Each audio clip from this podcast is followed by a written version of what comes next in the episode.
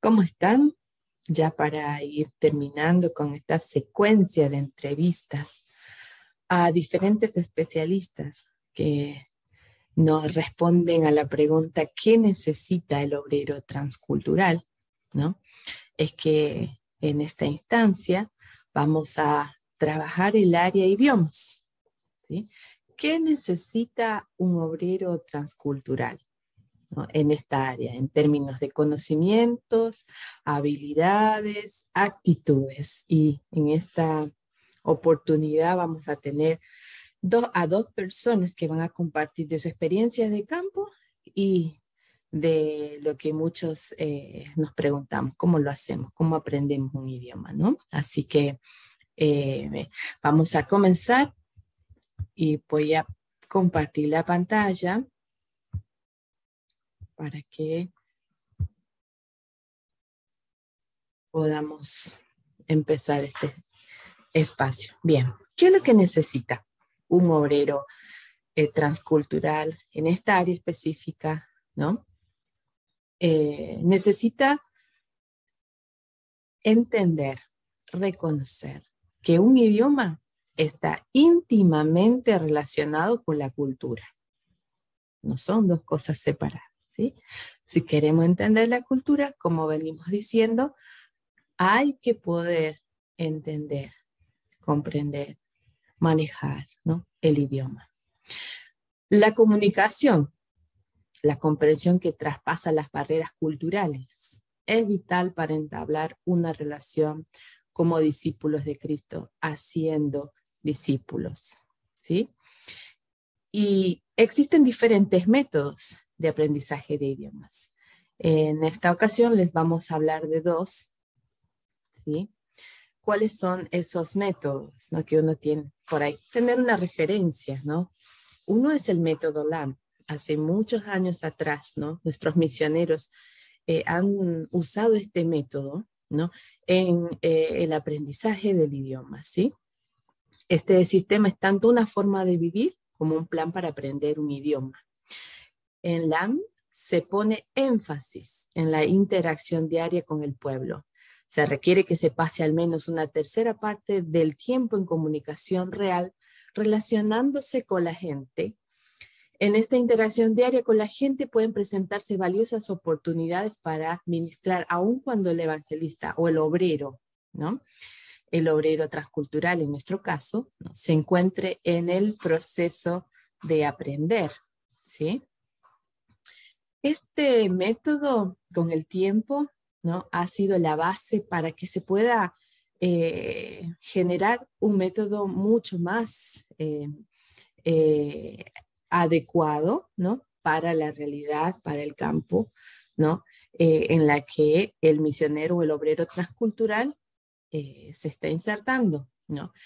Este otro método se llama participante en crecimiento, ¿sí? Y este es un método que ha sido generado por Greg Thompson.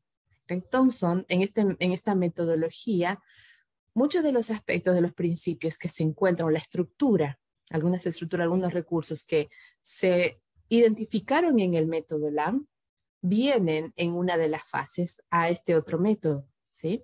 Así que eh, con el tiempo se van mejorando, ¿no? Los formatos, los sistemas que, se tienen para poder aprender otro idioma.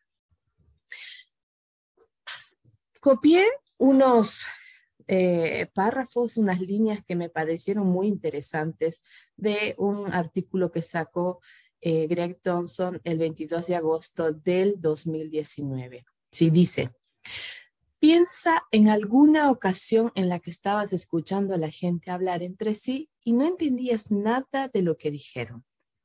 Ni siquiera percibir una sola palabra mientras el sonido fluía. Sentiste que el discurso saliendo de sus bocas era bastante significativo para los hablantes y para los que estaban escuchando.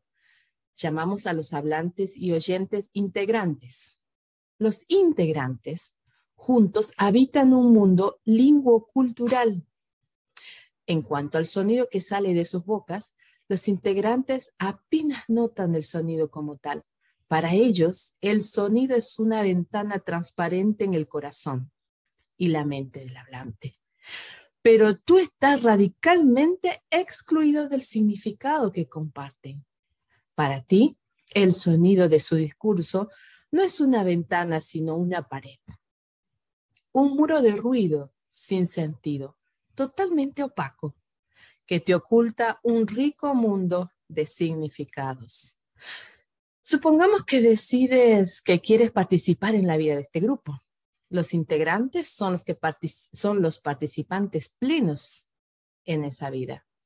Tú, como recién llegado, puedes convertirte en un participante en crecimiento de dicho grupo, en cuyo caso los integrantes serán tus anfitriones. ¿Y vos qué vas a hacer? El huésped, ¿no? Eh, estos eh, párrafos eh, de alguna manera nos introducen o nos llevan, ¿no?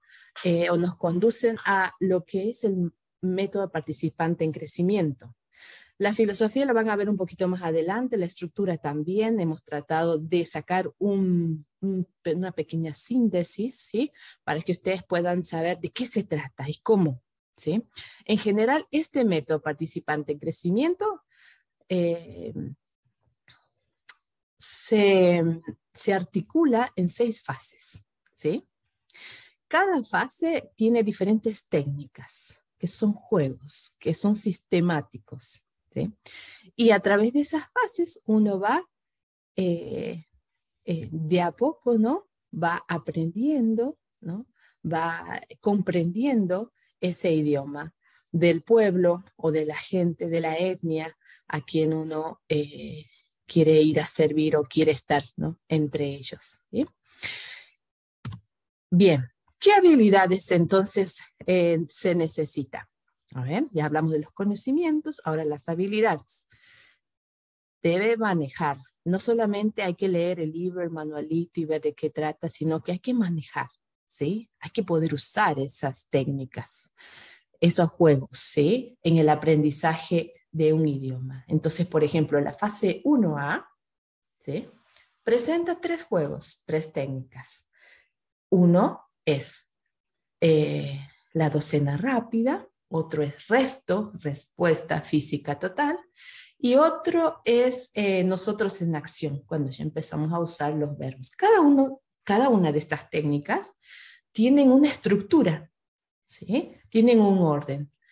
Y no, es importante poder llevarlo a la práctica, ¿no?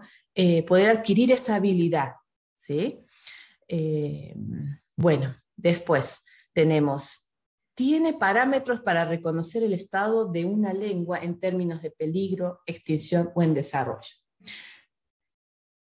La sociolingüística nos ayuda a entender cuál es el estado de una lengua y es importantísimo conocerlo, saberlo para poder vincularnos de forma correcta.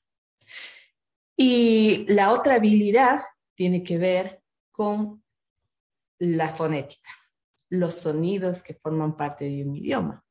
Entonces, el obrero transcultural tiene que desarrollar una habilidad en poder identificar ¿no? las clasificaciones naturales eh, de los sonidos.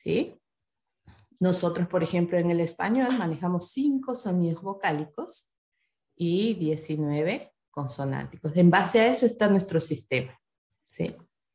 Algunos lingüistas dicen dan dos menos, algunos eh, eh, por ahí van a eh, diferir un poquito en, los, las consonantes, ¿sí? Pero básicamente si consideramos nuestro idioma español considerando España, ¿no? son 19 consonantes, ¿no? Y 5 vocales. Ahora, ¿son los únicos sonidos que existen en todos los idiomas del mundo? No. Entonces, eh, nosotros tratamos un poquito de que el obrero transcultural pueda identificar más de cinco idiomas, ¿no? Entonces, alrededor de 20 sonidos vocálicos, por ejemplo, ya te dan cierta referencia, ¿no? Eh, de cómo puede sonar o cómo, puede, cómo, que, cómo podemos trabajar, ¿no? Nuestra cavidad bucal ¿no? En nuestros órganos articuladores cuando vamos generando esos sonidos que son totalmente diferentes a nuestro idioma. Y los sonidos consonánticos, si nosotros si nuestro, nuestro sistema, el, el, el español, está en base a nueve consonantes, nosotros vamos a tratar de trabajar más de 100 consonantes en base a diferentes idiomas para poder tener cierta base, ¿no? Para poder eh, diferenciar, eh, para poder eh, aprender, ¿no? Para poder trabajar, ¿no? Para, en nuestro proceso, ¿no? De, de, de conocer, comprender y aprender un idioma diferente. Y las actitudes. ¿Qué actitudes se necesitan en esta área? La actitud de aprendiz, yo creo que está en todas las áreas, ¿verdad? Y acá también, ¿sí? La constancia, la perseverancia ante el desafío también es una actitud. El poder reírme de mis equivocaciones en el proceso de, aprendizaje también tiene que ver con actitud el amar, respetar y valorar la lengua de la etnia a la que voy a servir, eh, también es una actitud. ¿sí? Un idioma es el reflejo de la imagen de Dios en otra cultura. Y en todo este tiempo lo que estamos buscando es ver la imagen de Dios. Es muy desafiante un idioma, es muy complejo un idioma. Cada idioma es, tiene tiene la imagen de Dios, ¿sí? Y poder verlo y poder descifrarlo y poder comprenderlo y entenderlo nos abre un camino, ¿sí? Eh, en algún momento hablamos, hablábamos y decíamos acá en el CCMT, un idioma es la puerta a las etnias, ¿sí? Así que estas actitudes también las tenemos que ir trabajando, ¿sí? en esta área que tiene que ver con la, la cultura, la interacción y la vida, la vida misma, ¿no? Bueno, bien, les quiero presentar también en esta oportunidad a Rodolfo Sen, más conocido como Rodo. Rodolfo, junto a su esposa Beatriz, han servido por 23 años como misioneros de Wycliffe y el Instituto Lingüístico de Verano en 1996 fueron asignados a la etnia Nadeb, que significa gente en su idioma. Después de aprender la lengua y la cultura, comenzaron con el trabajo en la traducción y la alfabetización, terminando su labor el 2012. Después retornaron a la Argentina y están, ambos están sirviendo en letra. Eh, latinos en traducción y alfabetización, ¿no? aquí en Argentina. Así que es un placer siempre tenerlos y escucharlos, ¿no? Bueno, en esta oportunidad Rodolfo nos va a compartir una experiencia o sus experiencias eh, en cuanto a eh, el aprendizaje del idioma en la comunidad. Bienvenido, Rodolfo. Gracias, Ana. Eh, Hola a todos que están participando, que están oyendo. Es un placer estar con ustedes y compartir estas experiencias. Nosotros cuando llegamos eh, junto al pueblo Nadeb por primera vez, nos encontramos con una situación de un pueblo de más o menos 450 hablantes de esa lengua, un pueblo muy pequeño, en medio de la Amazonia brasileña, y nos encontramos con que no nos podíamos comunicar. Solamente con algunas personas, con el cacique y algunas personas de la aldea que eran más o menos bilingües, que podíamos conversar algún poquito, pero nuestro deseo obviamente era poder comunicar con la gente, trabajar en áreas de alfabetización y también justamente para traducir eh, por lo menos el Nuevo Testamento de la Biblia al idioma de este pueblo. Pero para eso teníamos que primeramente aprender su idioma, su cultura, este, conocerlos, hacernos amigos de ellos para poder compartir la palabra de Dios con ellos de forma escrita, no en su idioma.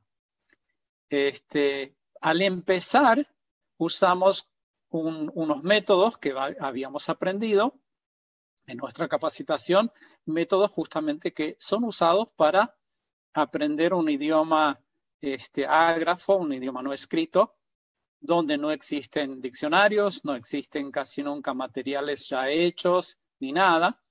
En muchos casos donde inclusive uno mismo tiene que primeramente analizar el lenguaje de la gente, ¿no?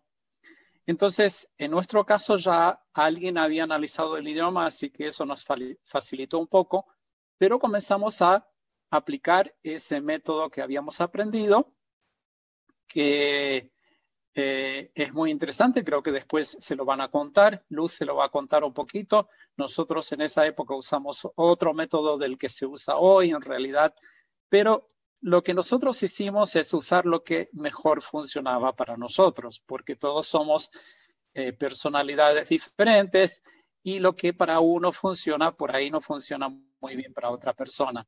Y bueno, con este método comenzamos a aprender despacito, anotando lo que escuchábamos, grabando lo que escuchábamos y repitiendo como loros, ¿no? Íbamos a visitar a la gente todos los días, de casa en casa, repitiendo aquellas cosas que nosotros habíamos aprendido, aquellas pequeñas frases, sin todavía estar muy seguro de lo que nosotros estábamos diciendo y sin tener seguridad de que la gente nos entendía. Pero eh, lo que más pasaba es al principio especialmente que, que la gente se reía. No estábamos seguros si se reían porque decíamos algo mal o si se reían porque estaban contentos que estábamos tratando de hablar su idioma. Tanto así que la, esposa del cacique de ese pueblo, que adoptó a mi esposa como su prima, muchas veces venía, la abrazaba y decía, vení prima, vamos a reírnos un poco. Y con eso quería decir, vamos a practicar la lengua, porque cada vez que nosotros abríamos la boca, le damos muy buen motivo para que ellos se rieran. Porque, por ejemplo, el saludo es muy complicado, eh, traducido al español sería cómo está tu pecho, cómo está tu interior, eh, pero preguntar cómo está tu pescado es prácticamente la misma cosa. Y no sabemos cuántas veces habremos dicho cómo está tu pecho y cuántas veces habremos por equivocación dicho cómo está tu pescado. Entonces, este, habremos causado muchas risas con eso, ¿no? Eh, bien desde el principio ya nos dimos cuenta que lengua y cultura están muy, pero muy íntimamente relacionados. Esto es verdad en, todas las lenguas del mundo y especialmente en grupos minoritarios donde la gente vive en aislación, tiene su propia cultura, están por ellos mismos, solitos en su mundo y es muy, muy importante que nosotros podamos aprender el idioma de la gente, porque aprender el idioma de la gente comunica que nosotros los respetamos, que ah, consideramos que su lengua tiene valor. Y esto para el pueblo Anadeb fue algo muy, muy importante porque nos dimos cuenta con el tiempo que el pueblo Anadeb tenía una muy baja autoestima. Ellos siempre creían que otros pueblos eran mejores que ellos, Así que que venga alguien a aprender su idioma para ellos fue muy importante, ¿no? Y que alguien quisiera traducir la Biblia a su idioma también fue muy, muy importante. Por eso, eh, para comunicar con la gente, es pero extremadamente importante que nosotros aprendamos el idioma. Por más que haya gente que hable el idioma nacional por ahí, es muy importante que aprendamos el idioma de la gente porque eso comunica justamente aceptación, comunica este compañerismo, comunica justamente también valoración de ellos como, como pueblo porque estamos valorando su idioma. Y cuando nosotros no aprendemos el idioma, sino que usamos solamente el, idioma nacional del, del, pueblo o de la nación donde estemos, del país donde estemos, también estamos comunicando. Pero estamos comunicando a la gente que su lengua no tiene tanto valor como la lengua nacional. Por eso es muy importante que nosotros sí aprendamos la lengua porque es realmente también este, una llave, es una ventana, para así decir, a la cultura de la gente aprendiendo el idioma es que aprendimos muchísimas cosas de la cultura de la gente. Por ejemplo, eh, los verbos de movimiento en el pueblo Nadab tienen todo que ver con el río, donde ellos viven. Viven al margen de un río bastante grande y todos los movimientos de ir o venir dependen del río. Así que yo no puedo decir me voy a la casa de fulano de tal, sino que tengo que decir voy río arriba a la casa de fulano de tal. Si voy en otra dirección, tengo que decir voy bajando el río, o si no, tengo que decir voy subiendo del río o voy a atravesar el río. Todos los puntos cardinales, en realidad, que nosotros tenemos, los puntos cardinales, para ellos es dependiente del río. Y esto depende obviamente de la curva del río porque no combina siempre con nuestros puntos cardinales, porque lo que hoy es río arriba puede ser norte y en otra curva puede ser sur, ¿no?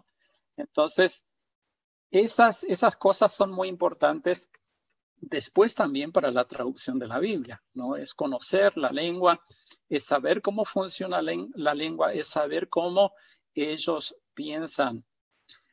Por ejemplo, también el pueblo Nadab todo lo que, casi todo lo que tiene que ver con emociones, pasa a través de lo que ellos dicen es el carozo del pecho. Sería lo que nosotros decimos el corazón en español, ¿no? Solo que para ellos el carozo del pecho es más que nuestro corazón en español. Para ellos también es ahí donde acontecen los pensamientos, es ahí también donde está nuestra conciencia. Está todo en el carozo del pecho. Y eso es importante que nosotros sepamos eh, para poder traducir, ¿no? Casi todos los, verbos que tienen que ver con emociones, tanto como eh, amargura, tienen que ver con el pecho. Por ejemplo, estoy con el pecho amargo, significa que estoy amargado.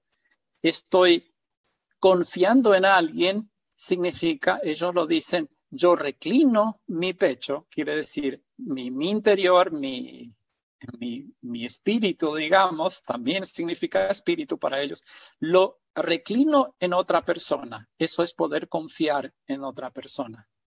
La palabra fe, por ejemplo, tiene también que ver con el carozo del pecho de ellos. Eh, la expresión es, yo abro mi pecho hacia por ejemplo, abro mi pecho hacia Dios, significa tengo fe en Dios, ¿no?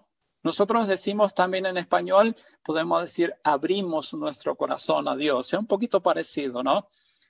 Este, pensar también tiene que ver con este, el pecho. Se piensa con el pecho en esa cultura. Por eso es muy importante que nosotros conozcamos la, la lengua. También la alegría, todo pasa por el pecho. Mi pecho está alegre, se dice. Si estoy triste, mi pecho está triste, ¿no? O el carozo del pecho. Entonces, todo esto y muchas otras cosas más, las, justamente el, el, todo lo que tiene que ver con emociones, pasa para el pueblo Nadab por el pecho. Y eso es muy, muy importante porque si nosotros fuésemos a traducir corazón, Obviamente para corazón también ellos tienen una palabra, para ellos es simplemente el, órgano que bombea sangre nada más.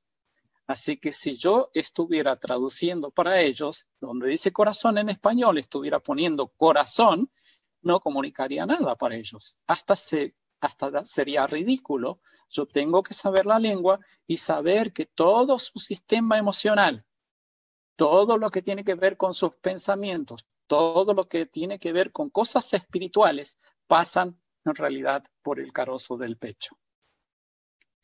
Eh, y este, muchas veces nos encontramos que ellos están en su propio mundo y ellos conocen muchísimas cosas de forma implícita.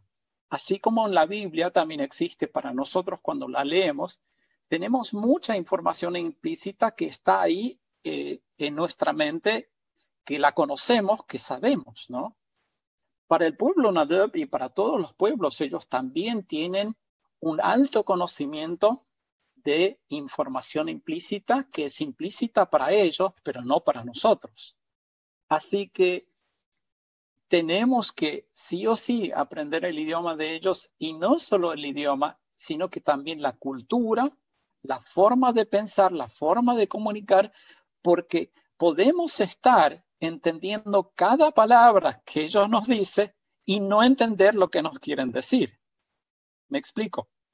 Ellos pueden decir algo, la esposa del que fue a pescar y nosotros decimos, ¿y quién es? Todo el mundo lo sabe, menos nosotros, porque ellos tienen la información implícita de que todo el mundo sabe quién fue a pescar, por ejemplo. Es un ejemplo muy simple. Ellos pueden totalmente, aún después de muchos años de haber aprendido el, idioma de ellos y la cultura, nos pueden perder en dos minutos en la conversación cuando ellos hablan de forma muy implícita.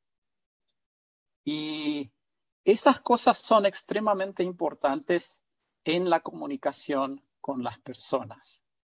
Eh, quería recalcar una vez más, antes que termine mi parte, que aprender la lengua de las personas es una demostración de respeto, es una demostración de amor y es muy, pero muy importante que nosotros lo hagamos pero que también obviamente sepamos cómo poder aprender una lengua que por ahí nunca fue analizada, nunca fue escrita, no existen materiales de estudio, no existe el Duolingo, no existe nada de eso en esos idiomas. Así que muchas gracias por eh, permitirme de compartir este, este testimonio. Qué hermosas experiencias, Rodolfo, nos compartís eh, en este tiempo te quisiera preguntar, ¿cómo se dice esto es tu pecho y esto es tu pescado en el Nadeb? Uno es tahub y el otro es tahub. Es la misma cosa aparentemente, ¿no? Claro.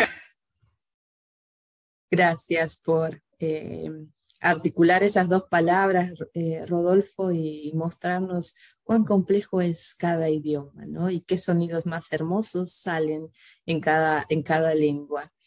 Eh, interesante, importante y de mucho valor todo lo que nos has compartido de tus experiencias. Y en, esta, eh, en este espacio también voy a presentar a Luz. Luz Maldonado muchos ya la conocen. Y Luz eh, viene trabajando conmigo desde el curso fundamental, también en el, entra en el entrenamiento transcultural del CCMT, viene trabajando conmigo el método, el desarrollo del método de Greg Thompson, ¿no? ¿Cómo implementamos en un curso, en una currícula, cual hemos crecido y, eh, en muchos aspectos en esta área?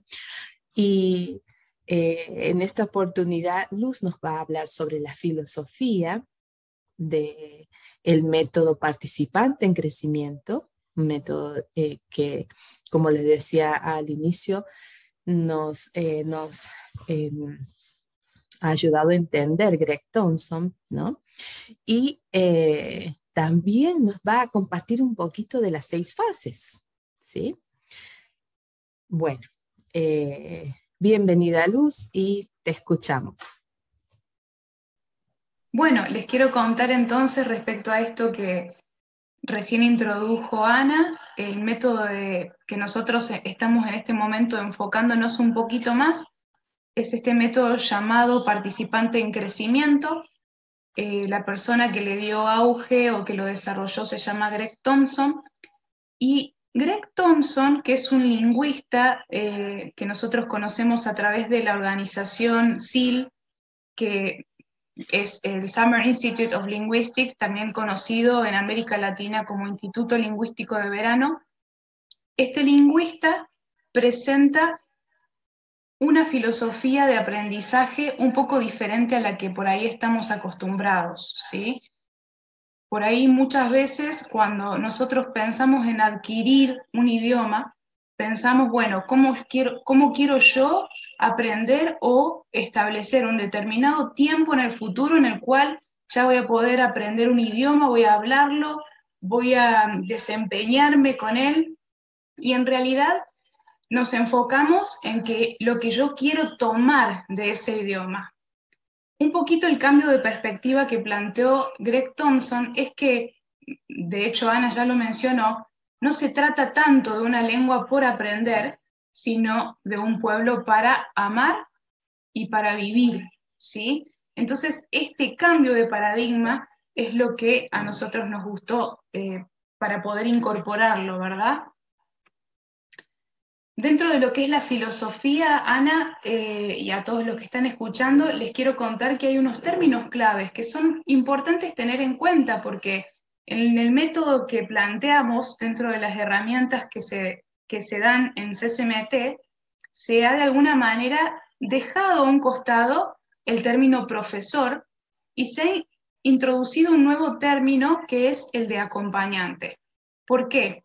Recién veníamos escuchando a Rodolfo e incluso veníamos escuchando todo esto que planteó Ana respecto a la realidad de los obreros en el campo y vemos que eh, de alguna manera hay como una necesidad de que cuando llegamos al lugar en el que vamos a servir, tengamos un vínculo con las personas del lugar. Eso es sumamente importante. Entonces, sacando este concepto de que yo tengo que conseguir un profesor en el lugar de campo e introducir el concepto de que necesito alguien que me va a acompañar en este caminar, cambia completamente la manera en la que yo me voy a posicionar como un aprendiz, ¿sí? Dentro de lo que es el método de participante en crecimiento, que es el que les contaba recién, eh, se plantea que la persona entra como un aprendiz y empieza a vivir la vida, empieza a caminar junto con esta persona o estas personas que eh, se ofrecen o aceptan acompañarlos en el proceso de aprendizaje. Por eso es que descartamos un poquitito este término profesor, lo que no significa que en algunas circunstancias no se necesita recurrir a alguna, alguna instancia de eh, aprendizaje formal, ¿verdad? Algunas veces muchos obreros tienen que ir a universidades, tienen que ir a institutos, en donde va a estar la figura del profesor presente, ¿sí? Otro término clave que nosotros introducimos es el, encuentro.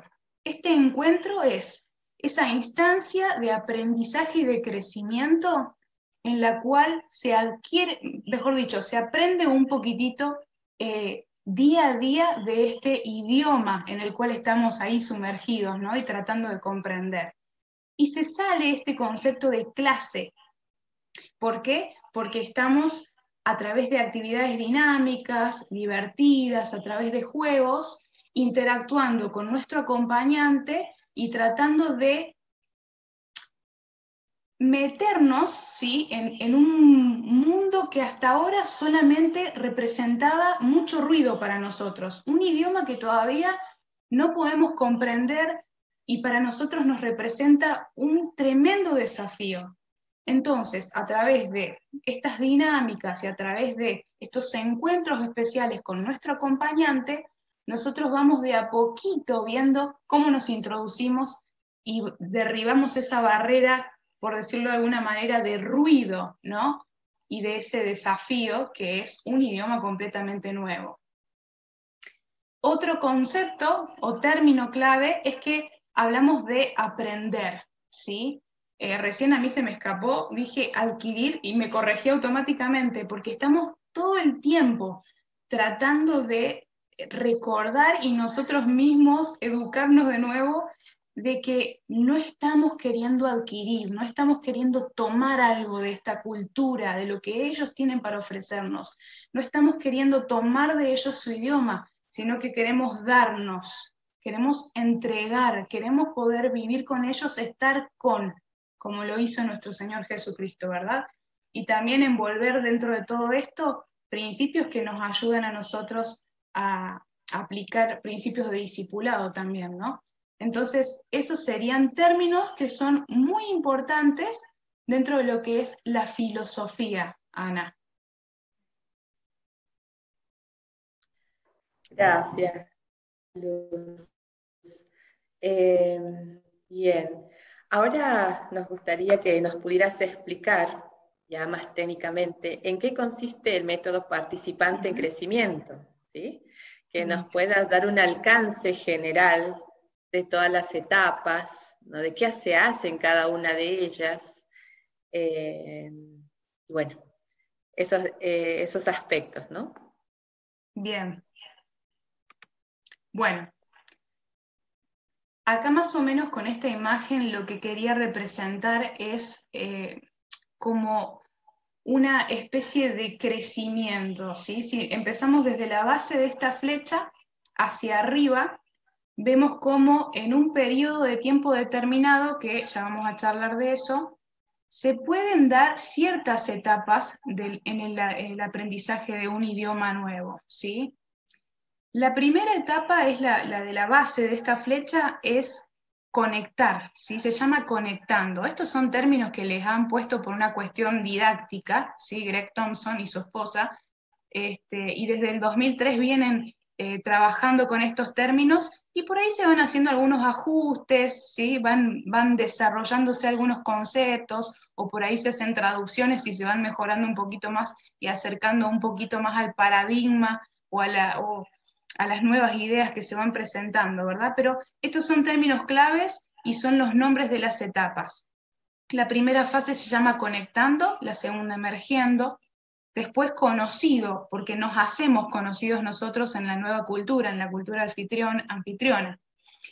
Eh, la cuarta fase se llama relaciones personales profundas, la quinta se llama ampliando la comprensión y la última, que es la flecha hacia arriba porque no termina, sino hasta el día en el que nos vamos de ese lugar o partimos con el Señor, es siempre participando, siempre creciendo. ¿sí? Nosotros en CCMT y en el curso fundamental hacemos mucho énfasis en las primeras dos fases, que son las que requieren eh, cierta intencionalidad por parte de la persona que está queriendo aprender las herramientas.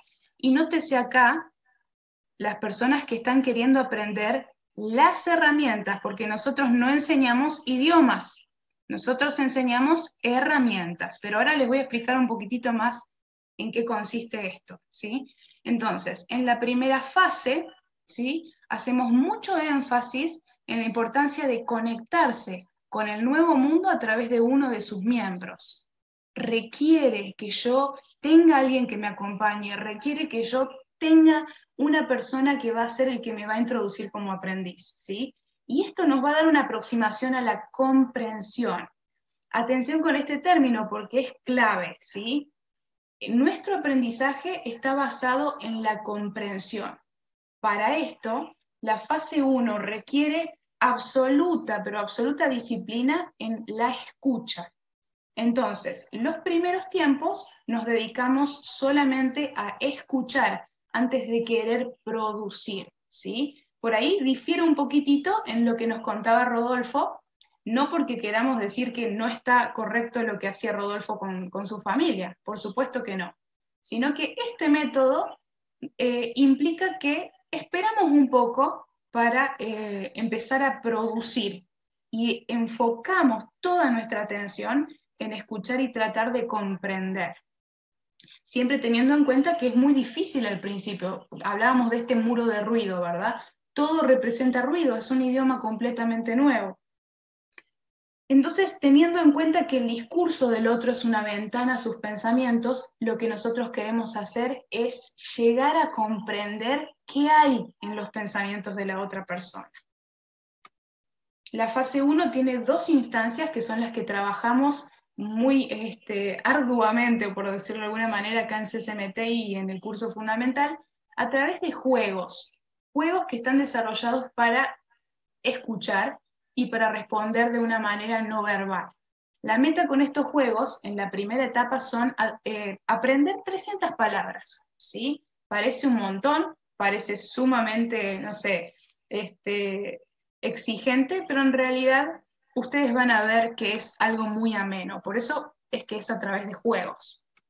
La segunda fase, o mejor dicho, la fase 1B, perdón, se trata de un poco más de juegos para escuchar, pero también juegos de interacción bidireccional porque empezamos a eh, hablar muy de a poquito, ¿sí? Empezamos a producir. La meta en, en esta parte de la fase 1 son 600 palabras, ¿sí? Fíjense, yo les quiero mostrar estas imágenes porque un poquitito los juegos tienen que ver con ver, ¿sí? ver imágenes, eh, traer objetos, utilizar cosas que eh, el, el, estudiante de idioma pueda visualizar y pueda nombrar de alguna manera, ¿sí? pueda identificar. Entonces utilizamos siempre desde el principio imágenes y particularmente acá en CSMT hemos utilizado y trabajado una historia bíblica. Entonces, desde el principio arrancamos con las diferentes diapositivas de la historia del hijo pródigo y arrancamos y basamos nuestro vocabulario de todo lo que las imágenes nos pueden dar, ¿sí? O sea, muy enfocado fue el aprendizaje.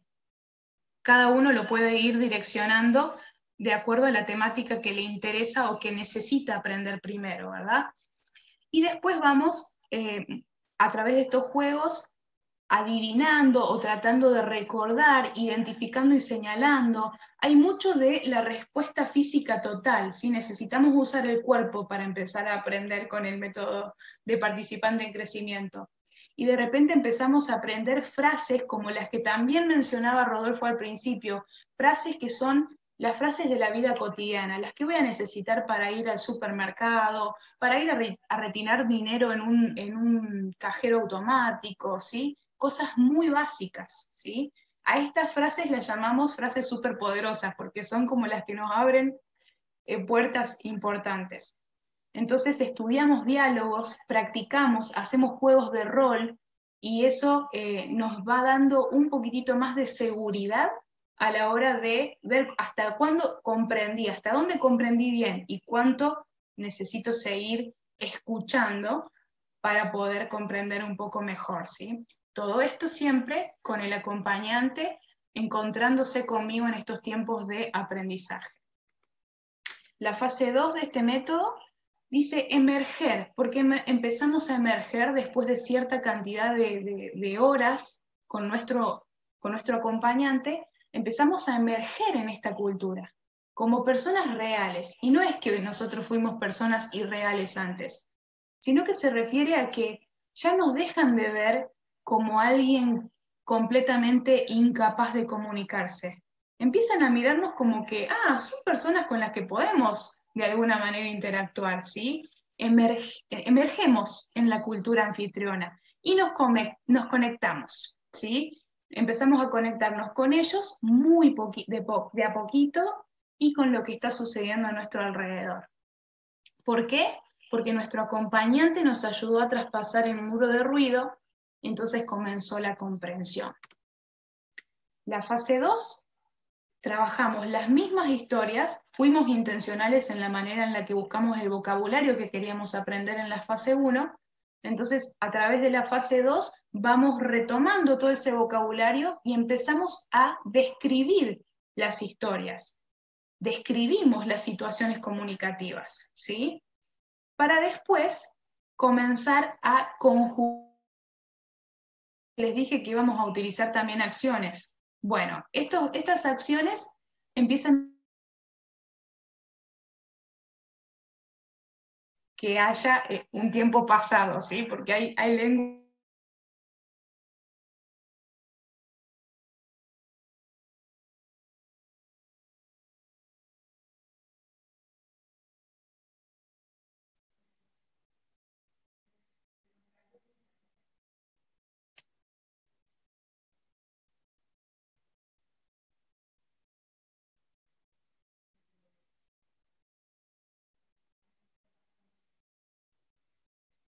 Sí.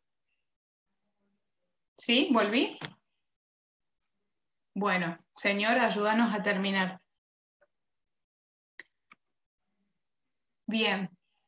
Entonces, la fase 3 hasta la fase 6 es cuando ya estamos introducidos en esa cultura, ¿sí? Podemos convertirnos en alguien que es un amigo potencial para la gente de la cultura anfitriona, ¿sí? Podemos hacer relaciones profundas que puedan tener un impacto, ¿sí? podemos ir adquiriendo cada vez más y más comprensión no solamente desde el discurso, sino también que empezamos a comprender, ah, esto quería decir las acciones que ellos estaban haciendo. Muchas malinterpretaciones hay cuando aprendemos una cultura y cuando aprendemos un idioma. Entonces, ya en la fase 5 empezamos a decir, ah, esto querían decir cuando hacían esto, o esto decían, esto hacían, ¿sí? Y por último, la fase 6, que vivir es participar, es seguir creciendo constantemente, nunca termina nuestro aprendizaje, ¿sí? Bueno, eso es un poquitito lo, que quería compartirles del método en sí. Gracias, Luz, por compartir todos eh, estos eh, aspectos que son fundamentales en el cómo lo hacemos, ¿no? Cómo aprendemos un idioma. Y esperamos que haya sido de mucha bendición para todos ustedes y bueno, estamos a la expectativa de la segunda etapa de la capacitación, ¿no? Porque todos estos, estos que, ¿no? Eh, articulados en conocimientos, habilidades y actitudes, vamos a brindarlo, ¿no? Eh, a cada uno de los participantes de acuerdo a lo que vayan identificando, ¿no? Como eh, necesidad, ¿sí? Gracias por el tiempo, por el espacio, eh, por la disposición, por esa actitud de entrega y de perseverancia que están teniendo cada uno de ustedes. Dios nos siga guiando y bendiciendo en este caminar juntos.